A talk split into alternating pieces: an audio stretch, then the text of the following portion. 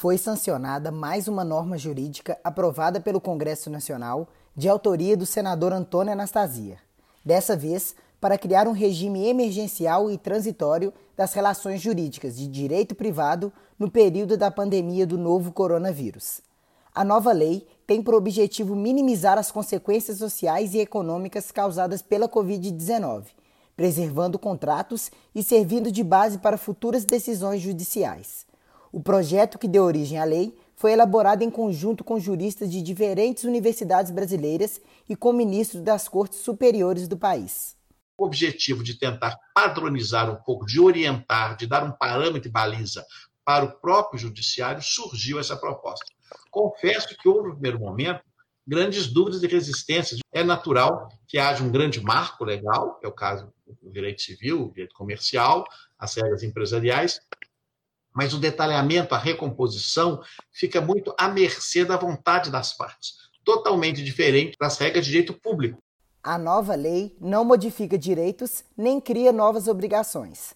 Apenas suspende alguns prazos, com alterações em normas que incluem o Código Civil, o Código de Defesa do Consumidor, a Lei Geral de Proteção de Dados Pessoais e a Lei do Inquilinato. Nas relações de consumo, por exemplo, a lei suspende, até 30 de outubro de 2020, a aplicação do direito de arrependimento previsto no artigo 49 do Código de Defesa do Consumidor.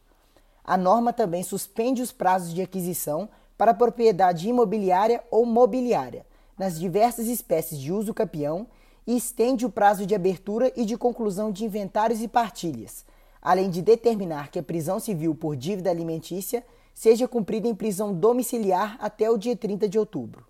E o projeto teve a cautela de não modificar nenhum instituto, não criar instituto novo, não extinguir institutos e tão somente perceber que nós estávamos no regime, digamos assim, de uma suspensão, como se colocasse uma redoma de cristal para permitir que nesse período emergencial, que vai passar, Deus queira, o mais rápido possível, as relações jurídicas privadas não fossem digladiadas como se fosse numa, numa arena romana. Por isso tomou-se alguma cautela, no primeiro momento, com as questões relativas aos prazos.